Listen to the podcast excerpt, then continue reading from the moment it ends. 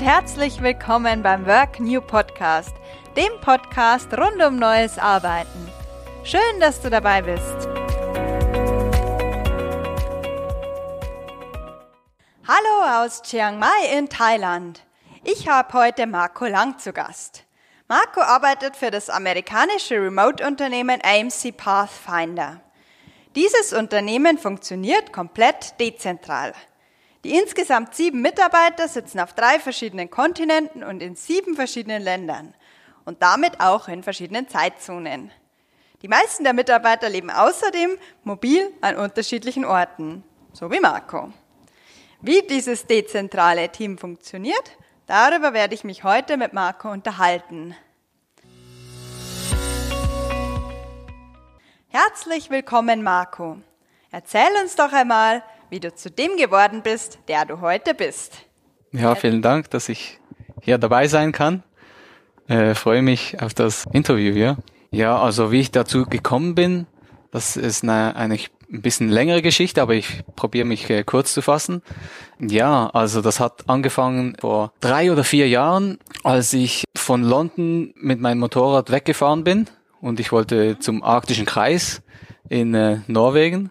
Und auf dem Weg dahin habe ich viele Podcasts gehört und viele Bücher gelesen unterwegs. Also ich habe da drei Monate Zeit gehabt, da mich ja neu zu orientieren mhm. und äh, ich wollte etwas äh, machen, wo ich äh, standortunabhängig bin. Mhm. Also ja, Lehrer, da geht man immer in das gleiche Schulhaus, äh, hat natürlich genug viel Ferien, aber auch das war ein ein großes äh, Ziel von mir, ein, einfach freier zu sein. Ja, drei Mon äh, nach den drei Monaten habe ich dann äh, mich entschieden, mein eigenes äh, Business eigentlich aufzubauen. Mhm. Und da habe ich mich dann in Thailand niedergelassen für fünf, sechs Monate und habe mein eigenes Produkt generiert, also nicht, ja, sozusagen gesourced, mhm. also von, von China und dann in Amerika verkauft auf der Amazon-Plattform.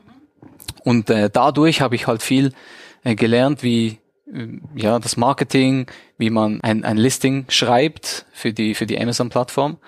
Kurze Zeit später dann, etwa ja fünf sechs Monate später, habe ich dann einen Facebook Post gesehen. Da hat ein einer ein Verkäufer, auch ein Amazon Verkäufer, ähm, der wollte jemanden haben, der das Marketing für ihn übernimmt.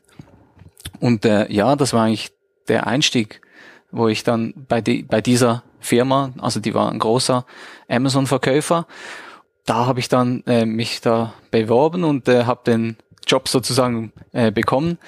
Ja, habe dann das ganze Marketing eigentlich für für den äh, Verkäufer übernommen. Ja, auch schon da, das war das das das erste dezentrale Arbeitsplatz mhm. sozusagen. Ja, und mittlerweile um es wirklich kurz zu fassen, bin ich jetzt bei Amazon Pathfinder, also einer Marketingagentur, die eben das Marketing auf der Amazon-Plattform für andere Verkäufer übernimmt. Wie lange war diese Reise, bis du jetzt hier bist, wo du jetzt bist? Wie viele Jahre waren das ungefähr? Also ich bin im Juni, Juli 2015 bin ich da losgezogen bis jetzt. Das heißt, ja, dreieinhalb Jahre etwa, ja. Jetzt würde ich gerne noch ein bisschen mehr zu dem Geschäftsmodell und auch zu der Organisationsstruktur von dem MSC Pathfinder hören. Kannst du uns das Geschäftsmodell noch ein bisschen besser erklären? Was genau macht ihr da? Ja, also wir haben eine Marketingagentur und auf der Amazon-Plattform gibt es halt viele verschiedene Verkäufer. Also das kann Siemens sein, das kann irgendwelche iPhone-Hüllen äh, sein, die jemand verkauft. In, in dem Geschäftsmodell gibt es halt viele verschiedene Teile, die jemand abgeben kann. Da kann man auch sein, ein, die Distribution abgeben oder den Fall, wie man da die Produkte zum Beispiel von China nach Europa bringt, also die ganze Logistik, aber eben auch äh, das Marketing, weil dies so ein eigenständiger Teil ist dass man, den man einfach, einfacher abgeben kann, haben wir uns, äh, also die Firma darauf fokussiert, genau in, in dieser Nische uns zu positionieren, dass wir für, für den Kunden das, den Bereich ähm, übernehmen. Das ist eigentlich, was unsere Firma so genau macht, ja. Jetzt würde mich interessieren, wie ist die Firma intern aufgebaut? Welche Funktionen gibt's da? Welche Hierarchien gibt's da, wenn ihr alle so global über die ganze Welt verteilt sitzt? Wie sieht das aus? Also wir haben eben sieben Mita Mitarbeiter, mhm. dass du, die du schon erwähnt hast, ähm, auf verschiedenen Kontinenten. Wir haben einen Boss, einen Chef, der Firmengründer, ja, Mitarbeiter, die halt verschiedene Accounts übernehmen. Ähm, also wir haben viel, viele Kunden, ja, Kunden und jeder hat halt ähm, einen Bereich, also jeder unserer Mitarbeiter hat einen Bereich, den wir übernehmen. Also es gibt Kunden, die, die verkaufen in Amerika, die verkaufen in Kanada, aber auch in Europa, eben Deutschland, Frankreich, Italien, Spanien, Großbritannien. Die sind aufgeteilt, also in verschiedene Länder. Ja, unsere Mitarbeiter, wir haben eben jemanden aus der aus Italien, der spricht halt Italienisch, jemand in, der in Frankreich ist, der spricht Französisch und die übernehmen dann halt die länderspezifischen Accounts. Ja, weil wir halt viel mit der mit ähm, Schlüsselwörtern arbeiten und die sind halt dann in den Landessprache, wo der Account halt sich befindet. Ja, ja, das ist halt vorteilhaft, wenn man jemand hat, der Deutsch spricht und der dann halt alle deutschen Accounts übernehmen kann. Und unsere Account Managerin, also die uns man managt sozusagen, die, die sitzt in Manchester in, in Großbritannien und die kommuniziert halt die, die Updates oder was, was wir vom, vom Monat zu Monat äh, Neues in, mitgeteilt bekommen sollen und auch, ja, eben, die übernimmt die ganze Kommunikation mit den Kunden. Die Updates, wie letzte, wie, wie der letzte Monat sich so entwickelt hat oder wenn der Kunde irgendwelche genauen Wünsche hat, was vielleicht haben sie neue Produkte, die, die an den Start gehen. Das muss halt irgendwie mitgeteilt werden und dass nicht alle unsere Mitarbeiter mit, mit dem, mit dem Kunden reden müssen, haben wir einfach eine, äh, eine Zentrale sozusagen, wo die halt alle Informationen sammelt und an uns dann weitergeben kann. Wie funktioniert die Zusammenarbeit über die verschiedenen Zeitzonen hinweg? Welche Tools nutzt ihr da? Wie organisiert ihr es rein zeitlich? Also wir haben ähm, ein, unser Haupttool sozusagen ist das Slack. Das ist eine, eine Kommunikationsplattform ähm, im Internet, wo wir untereinander uns austauschen können. Ähm, wir haben Asana, ein, äh, ein Tool, auch internetbasiert, wo wir ähm, verschiedene Arbeitsschritte sozusagen abarbeiten können. Äh, die sind halt äh, dann eben account-spezifisch aufgeteilt und von dort können wir halt dann jeden Tag haben wir 15, 20 Aufgaben, die wir äh, erledigen müssen sollen. Ja, das, das gibt uns eine, eine Struktur und, wir sehen jeden Tag ja, was auf uns zukommt, äh, zukommt. Zur Kommunikation untereinander benutzen wir Zoom. Das ist auch ein ähnliches ähm, Kommunikationstool wie Skype. Also wir, wir haben jeden Montag haben wir ein, eine, eine Teamsitzung, halt ähm, eben über, über das Zoom, Skype-mäßige Tool.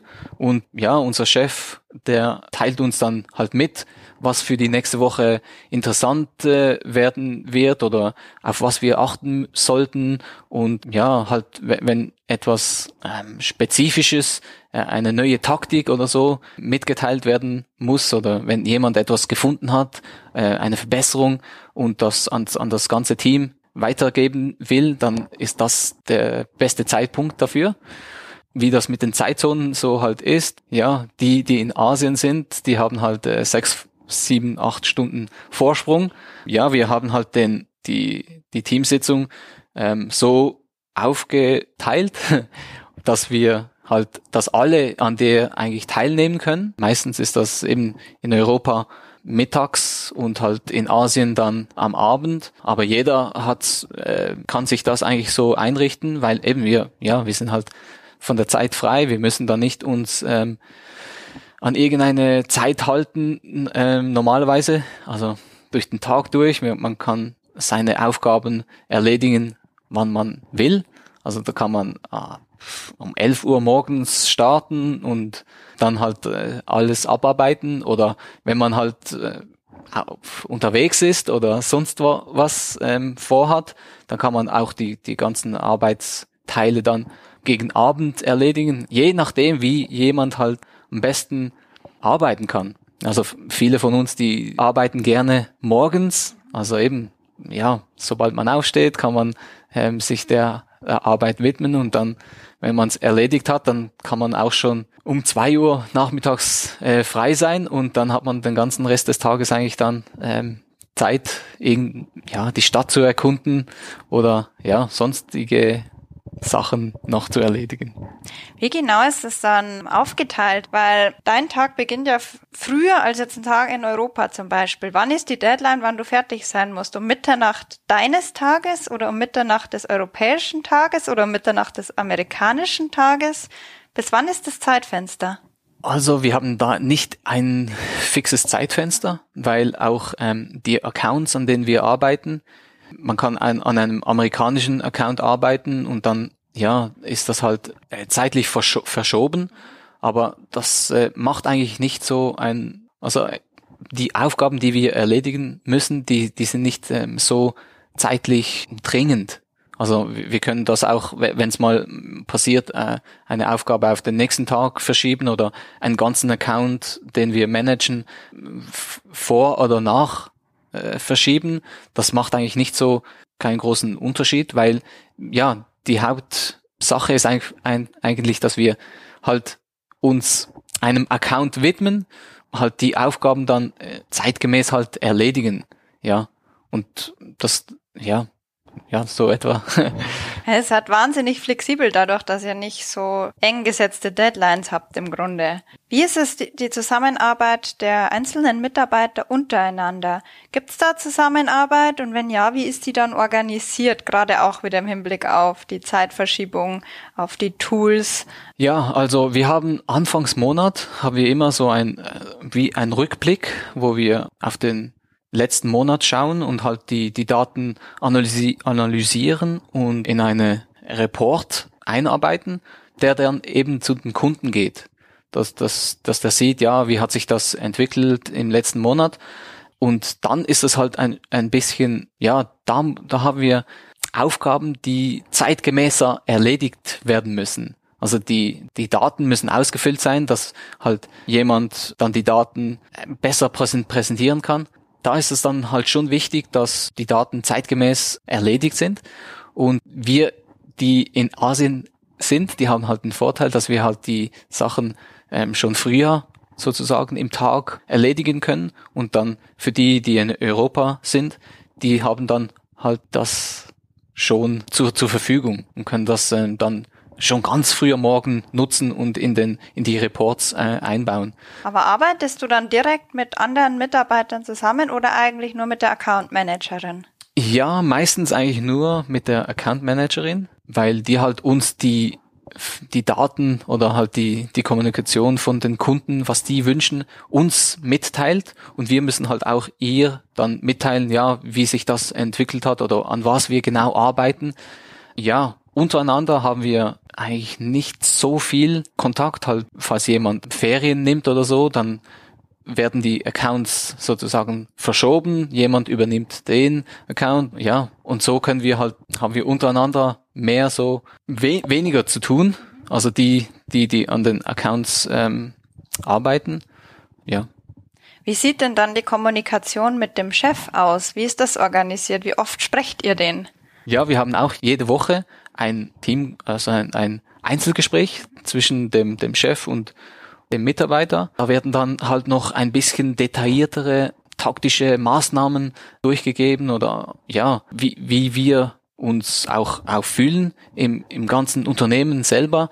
Oder wenn wir halt äh, irgendwelche persönlichen Sachen mitzuteilen haben, ja, ich gehe im nächsten Monat äh, in ein anderes Land und ich arbeite dann von dort aus. Und da haben wir halt, ist das halt die, die Plattform, wo wir uns dann untereinander austauschen können. Ja, das ist meistens ein Gespräch so zwischen 20 und 45 Minuten, das wir jede Woche äh, eigentlich dann haben, ja, mit dem, mit dem Chef, ja. Wie wird dann bei so einer dezentralen Zusammenarbeit sowas wie Vertrauen oder auch das Gefühl von Zugehörigkeit und Zusammenhalt aufgebaut?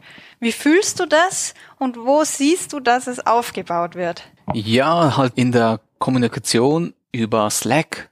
Da haben wir halt ähm, auch ein, ein Spaß-Channel-Kanal, wo wir halt äh, verschiedene ja, wie es halt in, in anderen Unternehmen auch so ist, so Spaßes, Bilder oder was auch immer oder Updates, ja, was hast du dann über Weihnachten Großes gemacht oder was hast du gegessen und so. Da haben wir schon eine, eine Kommunikation untereinander und ja, wir haben einen, eine Zusammenkunft. Also zum, das letzte Jahr sind wir drei von uns sind in, in Hamburg an eine Konferenz gegangen, auch eine Amazon-Konferenz. und von dort, ja, da haben wir halt uns ähm, kennengelernt, persönlich, ja. Wir haben dann zusammen halt auch ähm, gearbeitet an einem Tag und an zwei anderen Tagen haben wir dann irgendetwas äh, in der Stadt gemacht. Also wir sind Bootfahren gegangen auf der Elster. Nee, ich weiß nicht genau wo. Ja, so, solche Sachen halt. Und nächstes Jahr, also dieses Jahr, jetzt sind wir schon im 2019, äh, haben wir geplant, dass wir uns äh, in Belgrad treffen, zentral in Europa. Alle ähm, sieben Personen, oder? Ja, das hm? ist das Ziel. Kennst ähm, du schon alle oder hast du manche noch gar nicht gesehen? Ja, drei Leute von den sieben habe ich noch, nee, vier sogar, noch, noch nie gesehen, weil die sind erst neu dazugekommen. Also die sind erst ungefähr zwischen August und Dezember jetzt fest dazugekommen. Und von daher habe ich noch nicht die Chance gehabt, alle kennenzulernen. Aber ja, das ist das Ziel dann im wenn wir uns dann äh, im Mitte, Mitte 2019 dann dort in, in Belgrad alle zusammentreffen. Du hast ja gerade schon gesagt, du hast ja drei von den sieben, also minus die vier, die du noch nicht kennst, quasi schon kennengelernt. Und das ja eigentlich auch erst nach deinem Einstieg. Hast du das Gefühl, das hat nochmal eine engere Bindung geschaffen oder mehr Vertrauen geschaffen oder was hat sich verändert seitdem?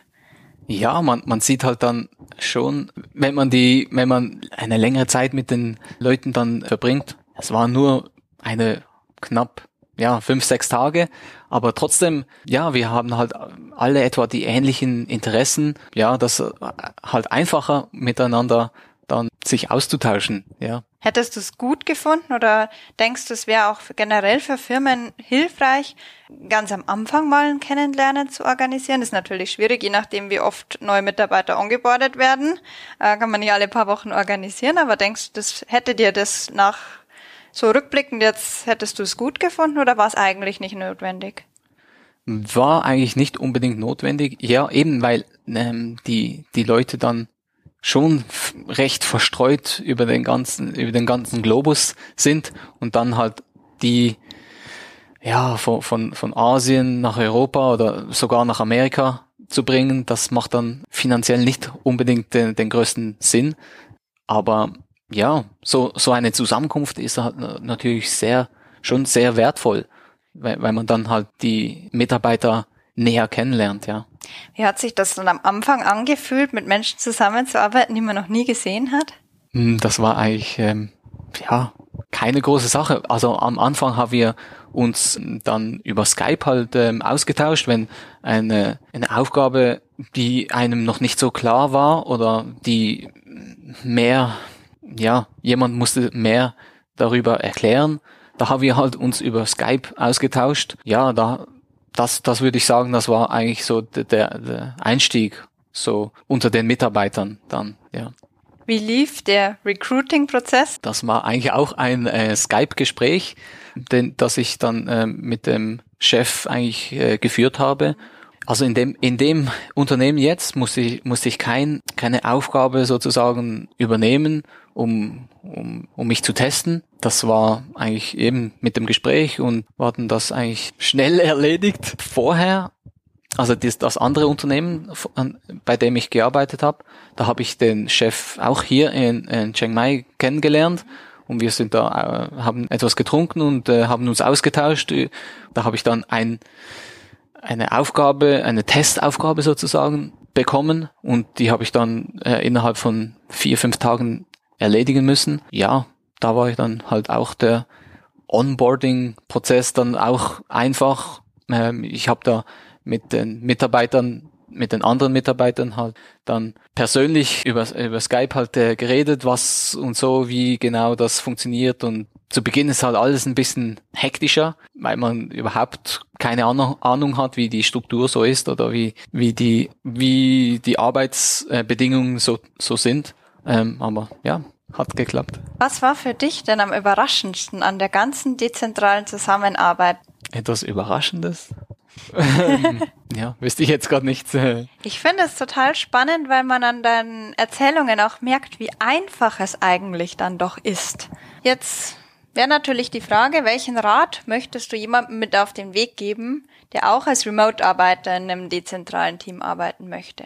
Ja, also es gibt ja da verschiedene Plattformen, Zip Recruiter oder Upwork, wo man sich da halt ähm, verschiedene kleinere Arbeiten holen kann. Die meisten, die wir dann eigentlich eingestellt haben in unseren Unternehmen, die haben wir auch über eine solche Plattform rekrutiert. Die mussten halt an, zu, an, zu Beginn äh, eine kleinere Aufgabe übernehmen oder eine kleine Testaufgabe, ja, die die halt äh, herausgestochen sind, die halt mehr äh, gemacht haben oder ein bisschen mehr Enthusiasmus gezeigt haben, die, die haben wir dann halt auch für, für eine weitere äh, Aufgabe dann ähm, engagiert. Ja, je nachdem, ob wir dann halt äh, weiter Aufgaben erledigen, erledigt haben müssen, dann haben, sie, haben wir dann halt äh, ja die fest angestellt. Ja, also um es kurz zu fassen, zusammenzufassen, mehr zu geben, als zu Beginn eigentlich von einem erwartet wird. Ja. Wie kommt man jetzt dazu, dass man mehr gibt? Also wie kommt man vom Denken zum Handeln ganz am Anfang? Es kommt halt auch, auch ähm, ziemlich auf die persönliche Einstellung ähm, drauf an. Viele Leute, die sind halt einfach schon in ihrem Job drin und denen geht's gut, die haben ihren ihren Lohn, die sind, äh, die haben ihre Familie rundherum und da da ist es natürlich einfach, dann in dieser Struktur zu bleiben. Man muss, man muss einfach, wenn man etwas wirklich will, dann findet man immer eigentlich einen, einen Weg dazu. Mir hat schon immer eigentlich der, das Buch Der Alchemist sozusagen den Weg gezeigt, wenn man eigentlich seinen Weg gehen will. Von Paulo Coelho. Genau, das, ja. Und wenn man seinen Weg geht, dann öffnen sich halt Türen, die die man zu Beginn gar nicht gesehen hat. Also ich habe mir auch nicht unbedingt genau so meine Arbeit vorgestellt, aber weil ich in, in diese Richtung halt äh, mich bewegt habe, dass ich, also mein, mein erstes großes Ziel war halt standortunabhängig zu arbeiten und da habe ich halt mich für, für verschiedene äh, Themen dann mehr interessiert und da nachgeforscht und mich halt in diese Richtung dann bewegt. Und da hat sich dann halt auf dem Weg verschiedene Türen dann geöffnet, die ich äh, zu Beginn gar noch nicht äh, gesehen habe. Ja, das ist halt so meine Philosophie. Ja, das ist eine gute Philosophie. Welche drei Ressourcen haben dich auf deinem Weg denn am meisten inspiriert? Also zum Beispiel Websites oder YouTube-Channels oder auch andere Podcasts, Bücher, Meetup-Gruppen, Menschen oder auch Orte? Mhm. Ja, also ich höre eigentlich täglich mehrere Podcast-Episoden von verschiedenen äh, Leuten. Was äh, hörst du gerne? Das ist zum einen der Travel Like a Boss Podcast von äh, Johnny FD. Der hat mich eigentlich äh, am meisten dazu inspiriert, hier nach Chiang Mai zu kommen.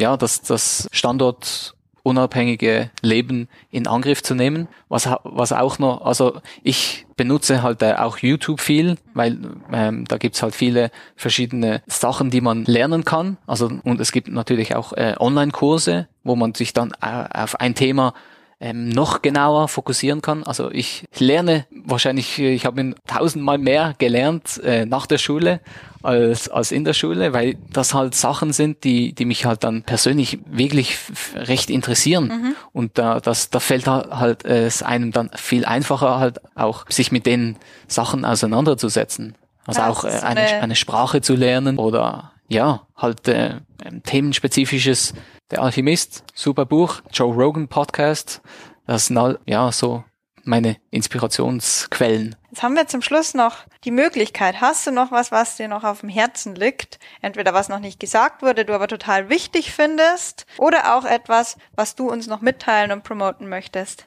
Ja, also etwas Wichtiges ist sicher, dass man diszipliniert arbeitet. Also es, es kann ähm, eigentlich schwer, es kann schwer sein, wenn man einfach so von, von einer geregelten, geregelten Arbeit in, in diese Welt sozusagen einsteigt und man hat kein, keine Morgenroutine oder ja, Tagesziele, die man erreichen will. Das ist halt, das finde find ich persönlich äh, noch wichtig, dass man sich äh, das zu Beginn überlegt und sagt, ja, eben, wie, wie man eigentlich seinen Tag konstruieren will und aufbauen will und sich dann auch Ziele setzt, die man äh, erreichen will. Das finde ich noch sehr wichtig, ja. Hast du da einen Tipp, wie persönlich für dich so das Aufbauen von Routinen trotz der Ortsunabhängigkeit funktioniert? Ein Tipp.